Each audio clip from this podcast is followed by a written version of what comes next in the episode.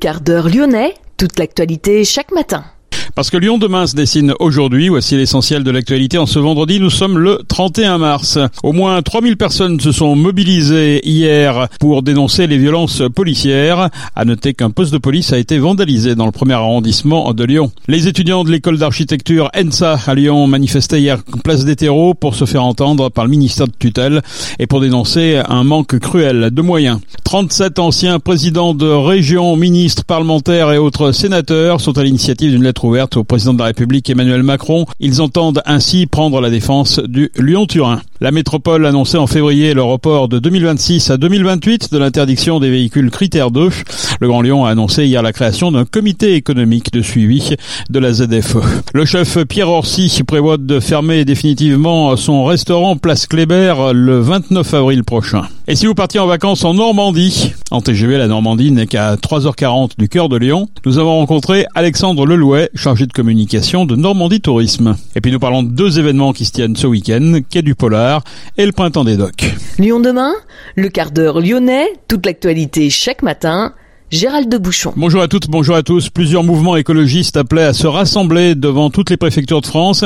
À Lyon, au moins 3000 personnes se sont mobilisées hier. D'abord dans le calme, avant que la fin de la manifestation ne soit émaillée de violence.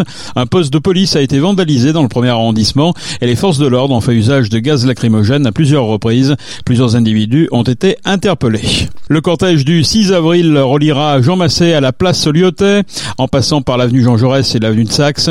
Les riverains du cours Gambetta et de la place Bellecour ont eu gain de cause, excédés par les dégâts occasionnés par les précédentes manifestations. Les étudiants de l'école d'architecture ENSA de Lyon ont manifesté hier place des terreaux pour se faire entendre par le ministère de tutelle, la culture. Ils dénoncent un manque de moyens humains et financiers pour assurer les cours. Pour marquer les esprits, ils ont mis en scène place des terreaux, l'enterrement de l'architecture avec des funérailles symboliques. Lyon demain, média agitateur d'idées. 37 anciens présidents de région, ministres, parlementaires, sénateurs, maires d'Auvergne-Rhône-Alpes ou d'Occitanie sont à l'origine d'une lettre ouverte au président de la République Emmanuel Macron. Ils entendent ainsi prendre la défense du Lyon-Turin. Parmi les noms, Jean-Jacques Kéran, Jean-Claude Guesso, Anne-Marie Comparini ou encore Jean-Louis Gagnère. Toutes et tous expliquent s'être sentis sérieusement interpellés par les préconisations du rapport du comité d'orientation des infrastructures et l'arbitrage d'Elisabeth Borne en repoussant la livraison des voies d'accès françaises à 2045 et en donnant la priorité à la ligne historique Dijon-Modane. La première ministre prend le risque d'un tunnel sans train et condamne un report modal massif de la route vers le rail des voyageurs et des marchandises, précisent les signataires. La métropole annonçait en février le report de 2026 à 2028 de l'interdiction des véhicules critères 2, les diesels les plus récents. Le Grand Lyon a annoncé hier la création en plus d'un comité économique de suivi de la ZFE. Il détaille d'autres ajustements au dispositif. Objectif concilier qualité de l'air et dynamisme économique. Parmi les mesures annoncées, une adaptation de la proposition de périmètre étendu, une dérogation facilitant l'amortissement des véhicules critères 2 selon leur typologie, ou encore une dérogation petit rouleur pour les véhicules critères 2 entrant occasionnellement dans la ZFE. Le chef Pierre Orsi, MOF 1972, ancien double étoilé Michelin, a pris sa décision. Il fermera le samedi 29 avril prochain son restaurant gastronomique situé place Kléber dans le 6e arrondissement, un restaurant qui avait ouvert ses portes le 17 septembre 1975. Des négociations sont en cours, des investisseurs sont intéressés, mais aucune décision n'est attendue avant septembre. Le Cazeneuve rue Boileau, l'autre restaurant de Pierre Orsi, lui reste ouvert. Un média complet pour les Lyonnais qui font avancer la ville. Et si vous partiez en vacances en Normandie, si les Lyonnais sont plus enclins à partir sur la côte d'Azur ou dans les Alpes pour trouver la fraîcheur, la Normandie veut elle aussi séduire les gones grâce à son histoire, son architecture ou sa gastronomie, car il faut bien le rappeler, en TGV, la Normandie n'est qu'à 3h40 du cœur de Lyon. Nous avons rencontré Alexandre Lelouet, chargé de communication de Normandie Tourisme. Alors je vais reprendre des valeurs qui sont un peu peut-être communes à d'autres territoires, mais on parle beaucoup de liberté euh, liée à notre histoire. Euh, on pense aux plages du débarquement, euh, les Américains, les Anglais, les Canadiens, toutes les forces alliées qui sont venues libérer et entamer cette libération de l'Europe. Ça c'est une première chose. De l'authenticité parce qu'on a des, des, produits gastronomiques traditionnels. On pense au fromage, à la crème. On a des chefs qui revisitent ces produits, qui les réinterprètent et qui modernisent donc la, la gastronomie normande, l'authenticité aussi avec notre patrimoine bâti, euh, de belles abbayes, les maisons à pans de bois qu'on peut retrouver sur la destination rouennaise avec plus de 2000 maisons classées, et du partage parce qu'on on dit toujours le normand c'est ni oui ni non, mais en fait il est peut-être d'abord un peu frileux, mais une fois qu'on le connaît, il est sympa. Qu'est-ce qu'on peut venir faire euh, en Normandie? On voit à peu près ce qu'on peut faire euh, euh, dans les Alpes ou sur la Côte d'Azur? en Normandie, qu'est-ce qu'on On s'ennuie pas. On s'ennuie pas du tout en Normandie on vient pour se déconnecter. Hein. Voilà, on a la chance d'avoir une façade maritime assez incroyable, 660 km de côte, une façade océanique, donc avec un climat qui est changeant, des lumières qui évoluent tout le temps, une euh, luminosité incroyable. On peut euh, profiter des grands espaces naturels. Donc on n'y pense pas en effet en comparaison à d'autres destinations, mais on a des espaces naturels sensibles d'exception, vraiment protégés, des zones euh, de marée. On pense par exemple au Cotentin, où on a ces marées qui l'hiver deviennent tout blancs. Et euh, voilà, on est coupé du monde, déconnecté. Le Perche aussi est propice à cette déconnexion avec de, avec de belles chambres d'hôtes. Et euh, tout ce qui est culture, on a l'impressionnisme, on parlait de Monet, de Boudin, voilà, ces artistes qui, qui à l'époque habitaient à Paris. Et en fait, euh, bah, les plages les plus proches, c'était la Normandie. Et euh, on a ce climat qui change tout le temps, donc euh, ces, ces peintures qui évoluent, euh, cette peinture par petites touches, donc qui va lancer ce grand mouvement impressionné. Donc voilà, on a de la culture, de l'histoire avec avec Rollon, les Vikings, Guillaume le Conquérant. Voilà, on a on a plein de choses. On compte pour tous les âges, pour euh, toutes les générations, et on est proche de Paris, accessible en train. Donc c'est un peu la destination parfaite pour un, un, petit séjour ou des vacances. Il faut venir quand euh, En été, en hiver, euh, en pleine saison euh? Nos petits conseils, c'est de venir un, sur les ailes de saison, à privilégier peut-être le printemps. Je pense par exemple à Giverny, venir à Giverny au tout début du printemps. Il y a cette floraison. On découvre le jardin. De, on parlait tout à l'heure de Claude Monet. C'est juste incroyable. Euh, L'automne aussi, hein. euh, c'est des, moments plus propices. On a moins de monde déjà en termes de fréquentation. Euh, vous avez la possibilité de vous balader, sur la côte ouest de la Manche. Vous avez des étendues de plage. Vous êtes seul au monde. C'est vraiment incroyable de, pouvoir vivre ça dans dans une époque justement. On a besoin de ça, de se déconnecter. Donc c'est vraiment les ailes de saison qu'on a privilégiées. Après, on a quand même des temps forts pendant l'année. Hein. L'armada au mois de juin, c'est aussi quelque chose à vivre de pouvoir euh, approcher ces grands voiliers qui viennent accoster sa marée sur les quais de Rouen, c'est génial. Le 6 juin, la bataille de Normandie, c'est en plein été. Hein. Donc venez aussi découvrir ça. Donc c'est la raison pourquoi il va falloir venir plusieurs fois. Est-ce que le climat, euh, finalement, est votre meilleur ami? Il va le devenir, en effet.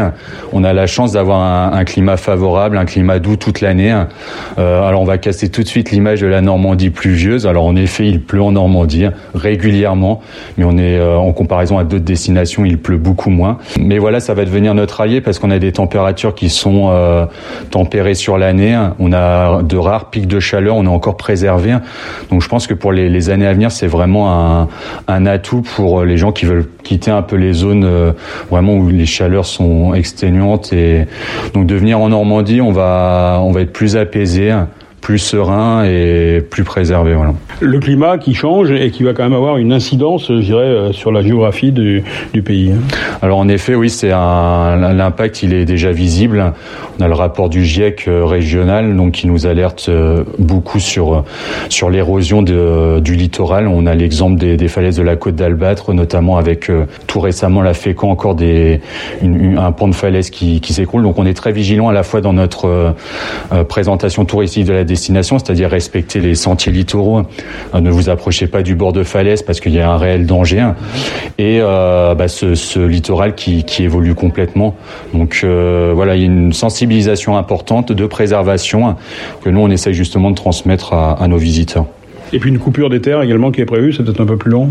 Oui, voilà, c'est ça. En effet, le, la presqu'île du Cotentin, par exemple, c'est euh, bon, on parle de la presqu'île. On a cette zone marécageuse qui l'hiver, en fait, ce, le niveau monte. Donc déjà, on a l'impression vraiment d'arriver sur une presqu'île. On est un petit peu au bout du monde.